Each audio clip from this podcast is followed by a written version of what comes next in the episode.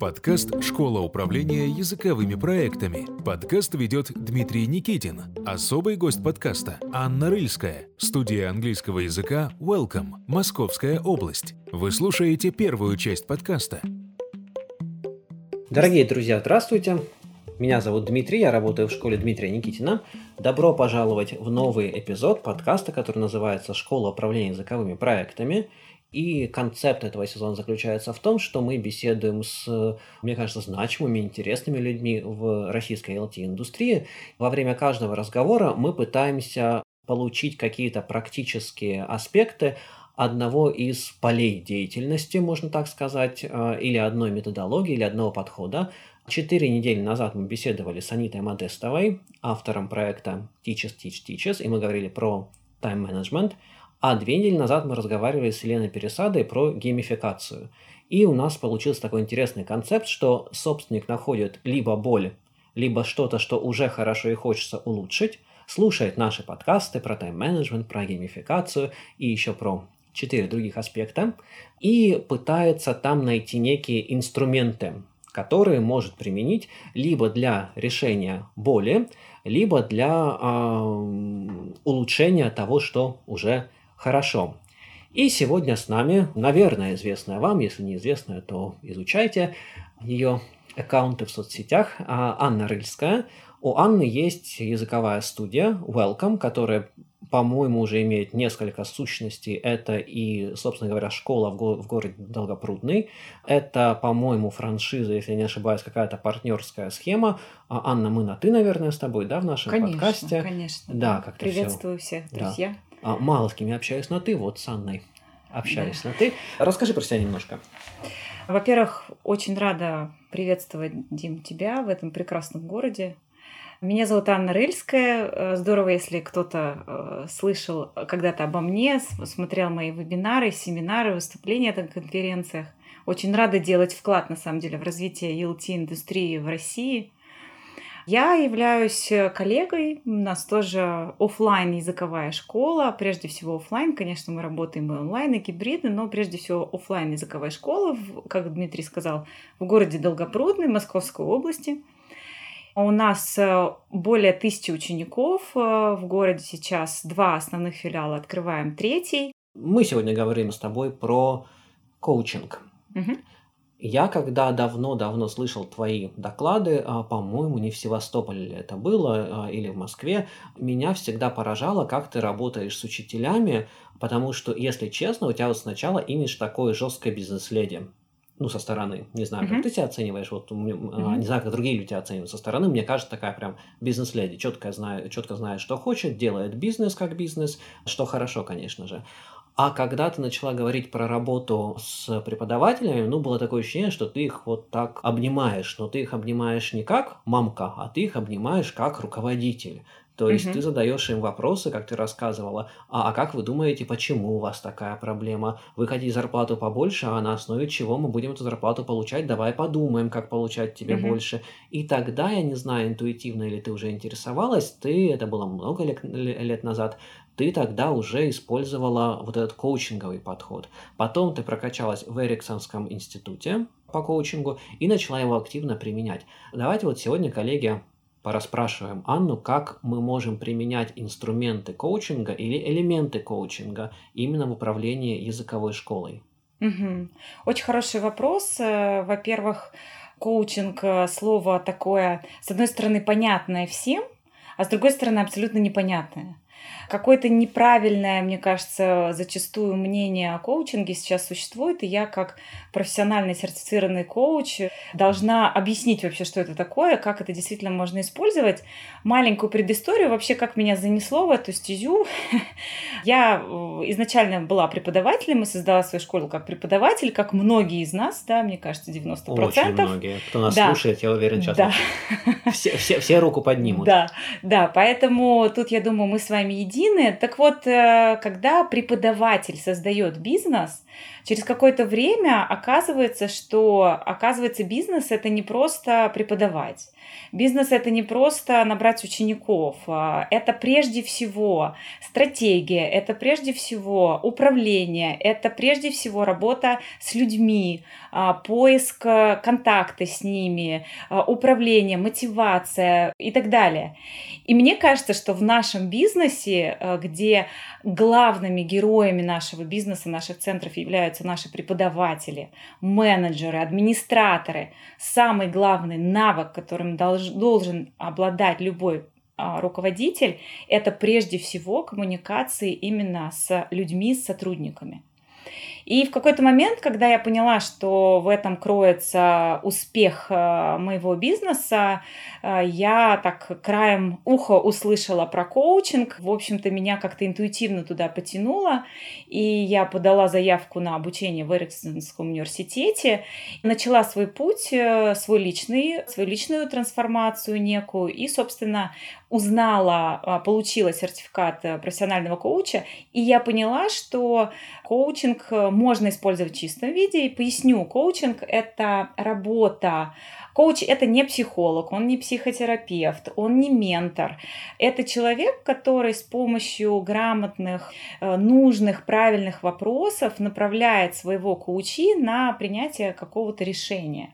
Это не Тони Робинс, который говорит, хочешь быть счастливым, будь им, да, хочешь получать большую зарплату, получай ее. Нет, это не а, ментор, это не мотиватор, это тот человек, который грамотно, не сильно копаясь там в вашей душе, в прошлом и так далее, помогает вам в настоящем и в будущем улучшить а, именно качество вашей жизни, да. За этим, собственно, следует уровень вашей жизни.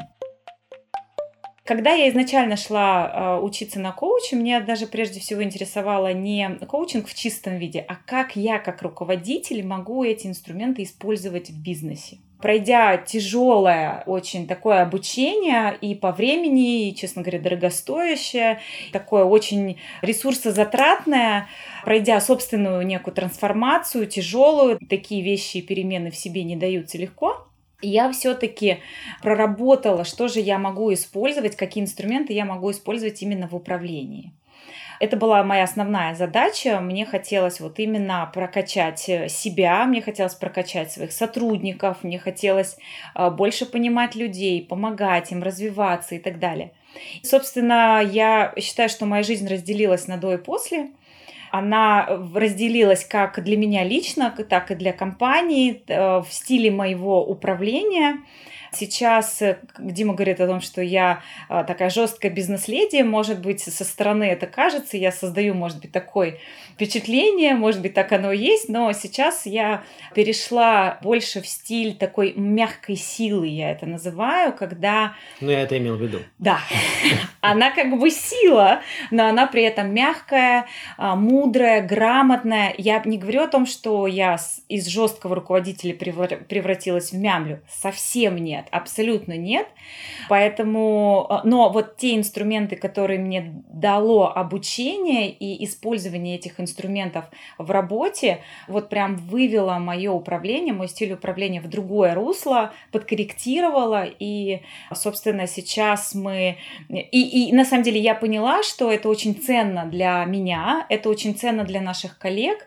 В России существует не так много, не хочу тут показаться уникальной, но тем не менее, существует в России немного людей, именно руководителей образовательных центров, кто является одновременно руководителем образовательного центра, причем с довольно большим опытом работы за плечами, и при этом еще профессиональным коучем. И я подумала о том, что если нас в России не так много, их можно на самом деле на пальцах одной руки пересчитать, я бы подумала, почему бы мне, как человеку, обладающему этими инструментами, не обучить коллег, Почему бы мне не передать эти знания, потому что я понимаю, что не каждый может себе позволить такое дорогостоящее ресурсное обучение, такое ресурсозатратное. На самом деле, может быть, это и не нужно. Становиться индивидуальным коучем, профессиональным, может быть, и не нужно. Но инструменты, которые дает коучинг, очень, э, круто работают в управлении людьми. И, в общем-то, сейчас я э, так, не знаю, пропагандирую, что ли, или делюсь э, своим э, вот этим опытом и призываю вас э, приглядеться к этому, продвигаться в этом, продвигаться. Ну, это классная история, когда была геймификация, она уже использовалась не только в компьютерных играх, но и в бизнесе, и она никак не применялась в LT. Появилась Елена Пересада, прошла обучение, поверила в геймификацию и стала приносить это уже в индустрию, но на примерах из индустрии. И люди стали использовать геймификацию. Никто не рисовал блюпринты, никто не делал user story maps. Прошел Дмитрий Никитин где-то там в Амстердаме обучение сервис-дизайну, и потихоньку это пошло вот в нашу индустрию. И еще один пример. Анна Рыльская обучилась на программе а, в Эриксонском университете, да, все-таки? Да, не да, институт, да. в университете. Я, когда у них консультировался, они мне сказали, кстати, откровенно, а вам не нужна эта программа. Возьмите там двухнедельный маленький тренинг, именно как для руководителя бизнеса. И сейчас вот ты уже потихоньку будешь это приносить в индустрию. Это классно, когда человек из индустрии пробился через, ну, честно, сложную такую стену другой индустрии, вник очень глубоко в то, что происходит, в твоем случае в коучинге, и уже понимают, как это а, применять в LT. Сейчас про это поговорим. И если терминологию закрывать, мне кажется, что все-таки, ну да, психоаналитик прям глубоко-глубоко копается, и это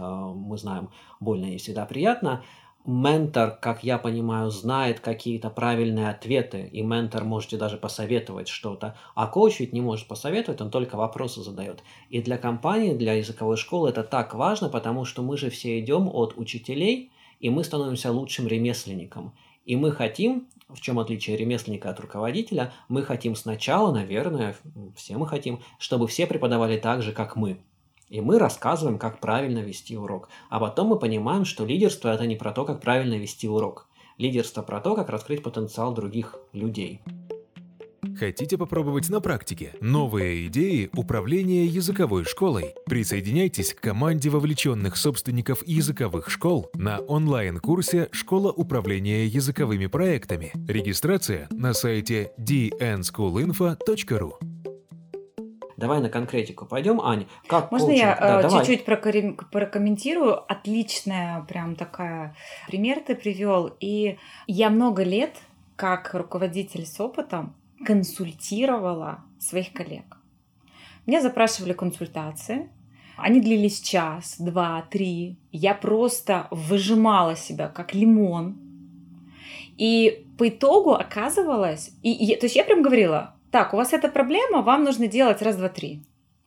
И я понимала, что я выжимаю себя, я отдаю всю себя за эти три часа. Через неделю, через две, через полгода я обращаюсь к коллеге, и ничего, ровным счетом, ничего не поменялось. Меня это ну, несколько лет, честно говоря, поражало. То есть, если речь не идет о какой-то конкретной информации, да, там, не знаю, консультации, как получить лицензию, грубо говоря, а вот что-то такое по развитию, по продажам, про прокачке мышления, я прям говорила, что делать. И я в какой-то момент поняла, что, черт возьми, ну не работает это. И причина была на самом деле в том, что я опиралась на свой опыт, на свой бизнес-опыт, на свой жизненный опыт. И я из своего опыта, из своей колокольни, то есть у человека мало того, что каша в голове, так я, и она не разложена по кастрюлькам, я еще сверху туда каши своей добавляла, и человек вообще забивался под плинтус, он вообще не знал, куда бежать. Задача коуча разложить эту кашу по кастрюлькам, отталкиваться от того, что есть у человека, с чем он работает. Вот в чем здесь уникальность, на мой взгляд, это то, что когда мы, когда человек обладает инструментами коучинга, при этом он является экспертом конкретно в этой области, и когда ты раскачиваешь своего коучи с тем, что окей, что мы можем с этим сделать, а как бы ты поступил, что будет наилучшим результатом, и мы видим, что человек, ну, как будто бы загоняет тебя в угол или не знает решения, вот здесь, да, коучинг в чистом виде не предполагает советов, но когда мы видим, что руководитель готов к вот этому решению, ты можешь спросить о том, слушай, а если вот так поступить, как ты думаешь, это как повлияет на решение твоей задачи? И тогда происходит магия. То есть это смеш такой, знаете, микс чумовой коучинга и вот такой экспертизы. Вот именно поэтому я говорю о том, что я просто вижу, и, и когда я стала э, не проводить консультации, а именно работать в коучинговом формате с руководителями, но при этом давая, помогая им создать структуру, или, допустим, вчера ко мне обратилась, буквально вчера была встреча с руководителем, коллегой из Твери, девушка обратилась с тем, что она говорит, я 17 лет руковожу бизнесом, и я задумалась, а мое ли это? Мы с ней разобрали все, да, причем э, я помогла, да, мы все этот вопрос разобрали. Но когда мы определились, что это все-таки мое, окей, мы пошли, а что же нужно сделать для того, чтобы это работало эффективнее? То есть вот этот микс, это просто, ну, бинго, это бинго. Вы чувствуете, что вам нужна помощь в управлении вашей школой? Приходите на онлайн-курс «Школа управления языковыми проектами». В команде преподавателей 5 специалистов из России и Великобритании с большим опытом управления образовательными системами. Они с радостью помогут вам решить интересующие вас вопросы. Ну, мы сейчас включаем с тобой другую часть нашей с тобой personality – это люди, которые работают с другими руководителями языковых школ. Давай вернемся к нашей школе. Мне кажется, большое отличие именно работы с руководителями в том, что руководители к нам сами пришли за ответами, а сотрудники-то от нас ответов-то, наверное, правильных инструкций еще больше не хотят – и коучинг, ну тоже такая форма интересная а, для языковой школы. Давай конкретно какой-нибудь кейс посмотрим, да. как ты с сотрудником да. работала именно в языковой школе. То есть мы же с тобой практики, нам же интересны да. индустриальные примеры а, из языковой школы. Тысяча учеников, Московская область, у многих похожие языковые школы в разных городах, ну, ну не прям похожие-похожие, но по формату тысяча учеников и какие-то там группы очные. Кейс какой-нибудь приведи, или работы с сотрудником, mm-hmm. или работы, ну, это, наверное, следующий вопрос, работы с детьми, я знаю, у тебя там курс для детей есть. Ну, давай, давай про сотрудников поговорим. Как mm-hmm. какая-то проблема, как твоя какая-то боль личная, mm-hmm. как хозяюшки языковой школы решилась благодаря твоим mm-hmm. знаниям по коучингу? Угу. Хороший вопрос, да, это то, что, ну, окей, в теории все прекрасно. Тут сначала чуть-чуть пошире отвечу, вообще, где можно использовать в управлении коучинг, а где нет. То есть есть вопросы, которые, э, которым, в которых не нужно коучинг. Соблюдение инструкций, это какие-то конкретные э, задачи, которые должны люди выполнять. Как И... ты думаешь, почему ты сегодня не пришла на урок? То есть э, есть какие-то э, требования, и тут не нужно, если, например, э, вы видите, что там преподаватели или менеджеры там косячат, еще что-то, то есть, то есть недирективный стиль управления не отрицает директивный. Вот я к чему. Людям нужна такая жесткая рука, да, и в определенных, в кризисных ситуациях, в конфликтных ситуациях мы не исключаем директивный подход. Но есть такие а, области, и есть такие моменты, когда мы можем переходить в более недирективный подход. Например, да, сначала приведу, какие это могут быть, и потом приведу какой-то кейс. Да. Например, разработка стратегии развития компании. Конкретно, каждый январь мы собираемся ключевыми сотрудниками компании, зовем а, командного коуча и прорабатываем то, к чему мы пришли на данный момент, разрабатываем стратегию развития будущего и с помощью коучинговых вопросов прокачиваем, вот прям раскачиваем вот этот маховик, да, раскручиваем, куда же мы идем.